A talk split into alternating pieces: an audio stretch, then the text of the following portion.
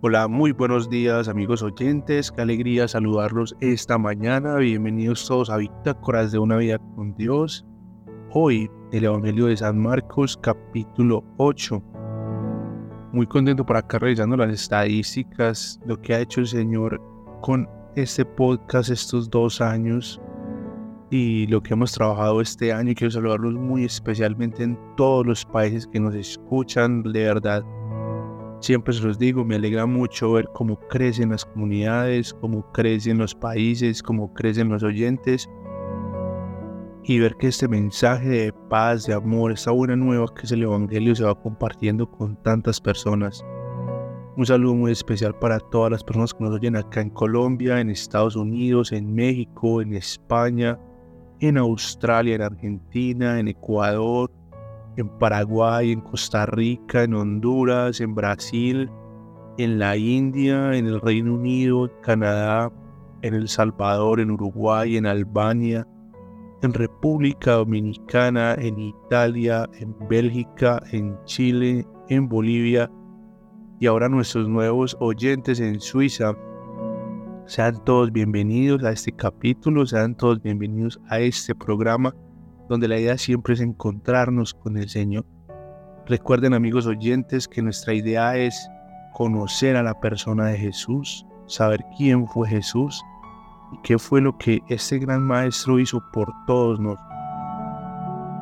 Amigos oyentes, dispongámonos para nuestro momento de oración, abramos nuestro corazón, que sea hoy, en esta mañana, el Espíritu Santo Dios quien traiga esas revelaciones a nuestro corazón.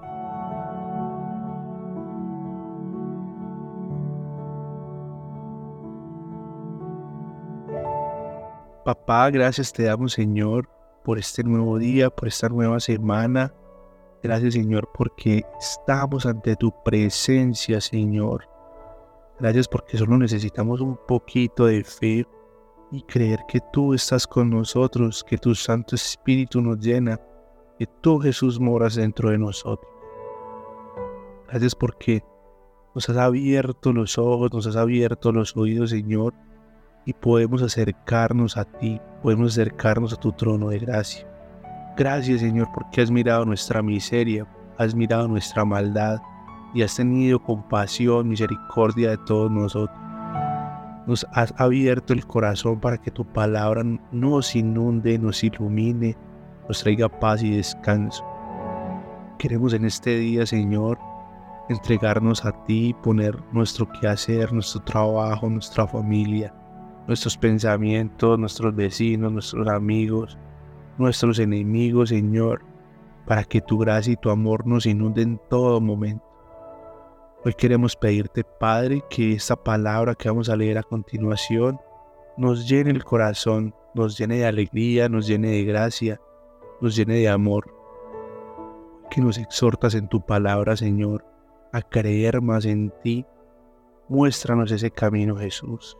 Muéstranos esa luz. Muéstranos esa fuerza y esa gracia de tu amor, Señor, para que podamos estar cada día más unidos a ti. Hoy, Padre, yo pongo cada persona que está oyendo esta oración, esta lectura, en tus manos, Señor. Y sus necesidades, sus angustias, sus preocupaciones sean colmadas por una paz y un gozo, Señor, que sobrepasa todo entendimiento. Que podamos descansar en la fuerza de tu Santo Espíritu, en tu gracia y en tu amor.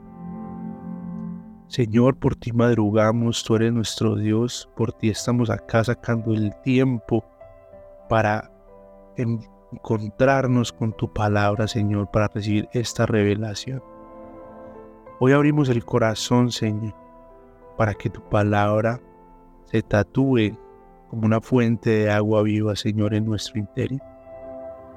Padre, yo te pido por nuestros países, por cada país, Señor, donde hay un gobernante que necesita de tu dirección, donde hay un gobernante que necesita de tu amor, de tu cariño, de tu misericordia, Señor, para poder hacer las cosas bien como a ti te gustan, Señor.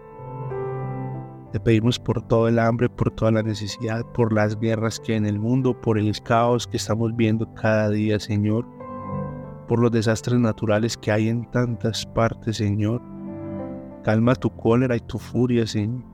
Estamos aquí para bendecirte, para conocerte, Señor, para agradarte, para servir. Tú eres nuestro Dios, tú eres la fuente de nuestro amor. Así, Padre, todo esto lo hemos orado en el nombre poderoso de tu Hijo Jesucristo, nuestro Señor. Amén, amén y amén.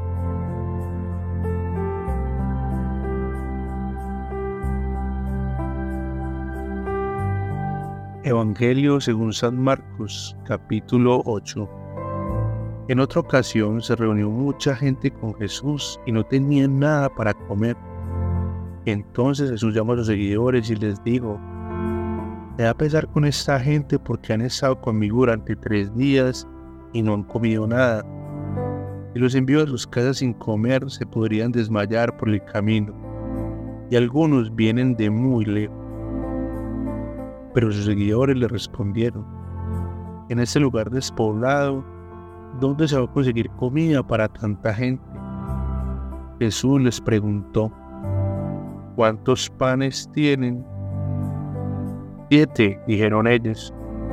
Luego Jesús ordenó a la gente que se sentara en el suelo, tomó los siete panes, dio gracias a Dios y los partió. Los dio a sus seguidores y ellos los repartieron a la gente. También tenían unos cuantos pescaditos.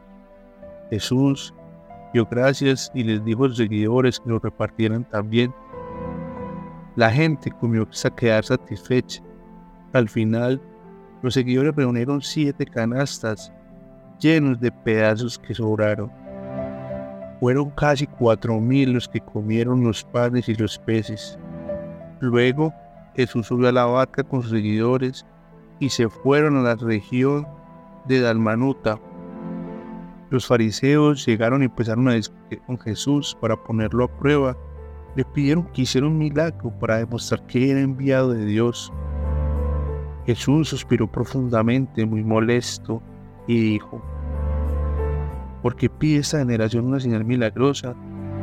Les digo la verdad, no van a recibir ningún milagro. Entonces Jesús se alejó, subió otra vez a la barca y se fue al otro lado del lago. Los seguidores se olvidaron de llevar alimento.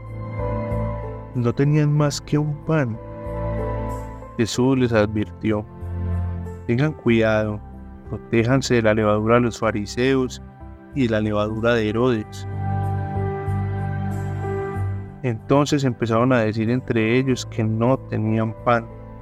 Jesús sabía lo que estaban hablando y les preguntó, porque dicen que no tienen pan. Todavía no han entendido ni se han dado cuenta. Son así de brutos. Tienen ojos y no pueden ver. Tienen oídos y no pueden oír. ¿Acaso no se acuerdan de los milagros? Cuando partieron cinco panes para alimentar a los cinco mil, ¿recuerda cuántas canastas con pedazos de sora recogieron? Doce respondieron ellos. Y cuando partí los siete panes para los cuatro mil, ¿recuerdan cuántas canastas con pedazos recogieron? Siete respondieron. Luego Jesús les dijo, y aún así no entienden. Cuando llegaron a Bethsaida, le trajeron a un ciego y le pidieron a Jesús que lo tocara.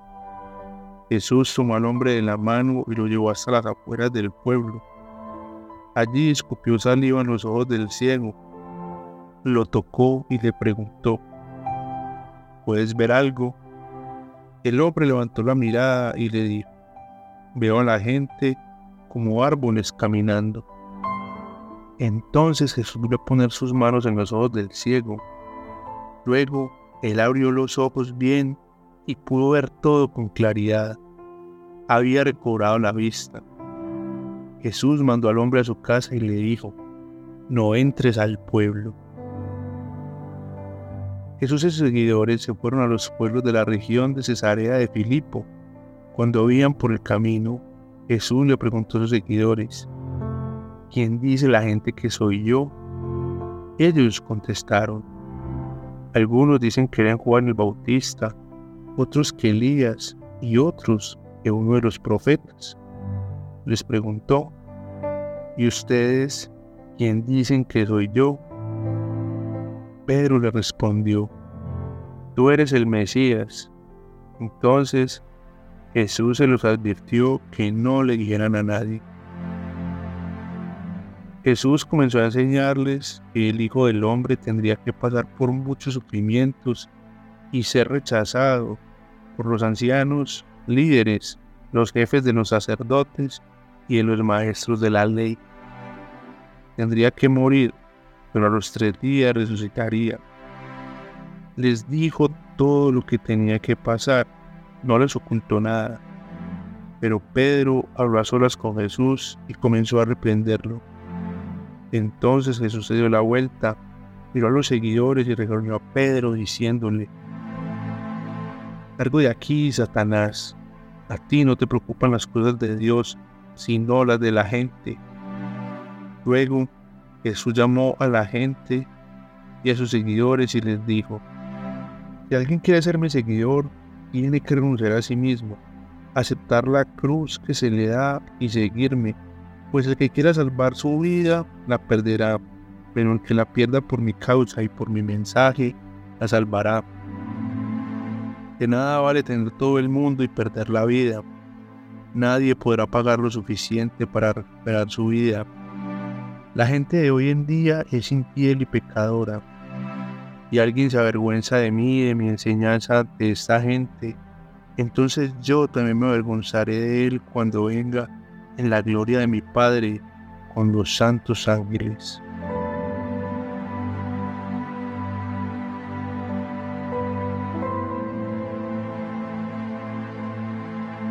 Muy bien amigos oyentes, este capítulo 8 nos trae varias historias, pero nos van llevando en un hilo donde podemos encontrarnos que el Señor está muy pendiente de nosotros. Vamos haciendo un hilo donde empieza este capítulo con esa historia de la multiplicación de los panes. Y mientras lo leía había algo que me dejaba eso y es que uno se pregunta, ¿cómo hace uno para multiplicar siete panes en cuatro mil pedazos? Casualmente esta semana pensaba algo y es, uno puede sacar muchos partiendo las cosas en pedacitos pequeños, y yo me preguntaba, pues como esas cosas de que uno duda de su fe y de las cosas de Dios todavía. Inclusive lo traigo a colación por algo que más adelante les voy a decir. Y es, ¿qué tanto podemos hacer con eso poquito? Pero acá el Señor nos da la respuesta y es, todos quedaron satisfechos, ¿cierto? Dios no es de poquitos, Dios no es de, de pequeñas cosas, Dios no es de dejarnos hambriados. Dios viene con una renovación a nuestra vida total, contundente. Por eso la importancia de dejarnos alimentar por Él, confiar en Él y saber que Él es nuestro proveedor. Les decía que a veces dudamos de nuestra fe y estamos pidiéndole al Señor constantemente esos milagros. Que haga un milagro en nuestras vidas, que haga milagro en nuestras vidas, que haga milagro en nuestras vidas. Y hay algo que nos pone acá el Señor en el tema de la levadura de los religiosos, de la levadura de Herodes, que ellos no tenían pan. Amigos oyentes, hagámonos la pregunta en esta mañana. ¿Realmente cuáles son los milagros que ha hecho Dios en nuestra vida? En mi caso personal, yo les podría decir la liberación, la sanación, la depresión se fue, los vicios se fueron, el cambio de mi vida ha sido contundente. He hecho cosas que realmente nunca pensé que haría. Se han cumplido muchas promesas en su vida. Y el Señor nos invita a que tengamos eso como que esa sea nuestra levadura, eso sea el motor de nuestra fuerza diaria, los milagros que Él ya ha hecho. Eso nos quiere decir que Él está pendiente de nosotros. Su promesa es que Él estará con nosotros hasta el fin del mundo. Entonces, Él ya nos ha alimentado, ¿cierto que sí? Entonces nos seguirá alimentando. Él ya nos ha abierto los ojos y hemos podido ver grandes cosas. Sí, cierto que sí, a todos nos ha pasado. Vamos a seguir viendo grandes cosas, obviamente todo es en su tiempo. Vamos a estar bien alimentados siempre por el Señor, por su gozo, por su amor. Sí, ¿qué tenemos que hacer? Seguirlo buscando con ese ánimo, con ese empeño, seguir leyendo su palabra, seguir estudiando las escrituras. Amigos oyentes, el Señor nos habla mucho en este capítulo de creer en Él, de creer en sus milagros, de saber que Él está pendiente de nosotros. Y esa es la exhortación que nos hace. Podemos confiar que esos milagros que nosotros estamos pidiéndole al Señor con tanto anhelo, en el día que Él disponga se van a realizar. Esas sanidades que nos faltan en nuestro cuerpo, esas liberaciones, ese familiar que todavía no se ha convertido. Todo eso lo podemos encontrar en que el Señor está haciendo procesos con todos nosotros. Recuerden que el Señor viene por cada uno de nosotros y va a hacer, miren cómo lo hace con este ciego en Bethsaida primero le hace una primera sanación donde él empieza a ver borroso. Luego vuelve y lo toca ya ve normal. Entonces nos habla de milagros inmediatos y milagros que se van realizando paulatinamente. Podemos confiar en que el Señor está trabajando en nuestras vidas todo el tiempo. Acá la promesa es la obra que Él ha empezado con nosotros la va a llevar a feliz término, es decir, no la va a dejar empezada. El Señor va a acabar lo que empezó con cada uno de nosotros. ¿Qué tenemos que hacer? Reconocerlo como el Mesías, reconocerlo como el Señor, como el Rey de nuestra vida, sabernos necesitados de Él.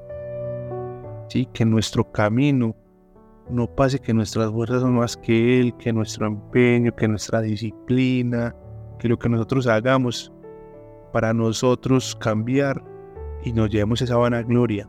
No, reconozcamos al Señor. El que cambia nuestro carácter es el Señor. El que nos forja, el que nos forma, es Él. Amigos oyentes, acá la palabra es clara. Tomemos nuestra cruz y sigamos. El Señor quiere que seamos sus seguidores, que renunciemos a los placeres del mundo y podamos vivir con Él una vida plena, llena de misericordia y de amor, que podamos estar salvos, que lo podamos reconocer ante todo el mundo, que si alguien nos pregunta qué pasa en tu vida y podamos decir, es Cristo quien vive en mí, lo que pasa en mi vida es gracia y amor de Dios. Reconocer a Dios ante las demás personas nos va a garantizar que Él nos reconozca ante el Padre Creador que el día que Él venga en su plena gloria con sus santos ángeles, el día que venga por todos nosotros, estemos a su lado. Que no diga, ustedes me han despreciado, ustedes dieron la vuelta, ustedes creyeron en otras cosas, ustedes no honraron mi sacrificio. Él nos está hablando de su muerte, Él nos está hablando de lo que pasó, Él nos está hablando de lo que vivió. Y para nosotros eso tiene que ser una garantía del amor de Dios. Amigos oyentes, vivamos confiados en que Él ha dado su vida por nosotros, nos ha salvado. La buena nueva del Evangelio es que el reino de los cielos ha llegado a nosotros. Dejemos de pecar y convertámonos a Dios para que el reino de los cielos habite en nosotros. Que tengamos tanto la certeza de que ese reino de los cielos está en nosotros, el día que nosotros muramos, que nuestra carne deje de servir, nuestro espíritu se vaya con Él, nuestra alma se vaya con Él. Amigos oyentes, qué alegría saludarlos, qué alegría estar de vuelta después de tanto tiempo que estuvimos con estos inconvenientes para transmitir seguido. Qué alegría compartir con ustedes esta palabra de parte del Señor, poder estudiar y escudriñar las escrituras con el Espíritu Santo es una gracia muy, muy bonita. Amigos oyentes, feliz semana, el Señor los bendiga. Espero que este año lo hayan arrancado súper bien, llenos de metas, llenos de sueños, de la mano del Señor. que podamos compartir cada día más el Evangelio. Recuerden, estamos acá siempre para sus necesidades. Dejen sus comentarios. Que Dios los bendiga siempre en abundancia.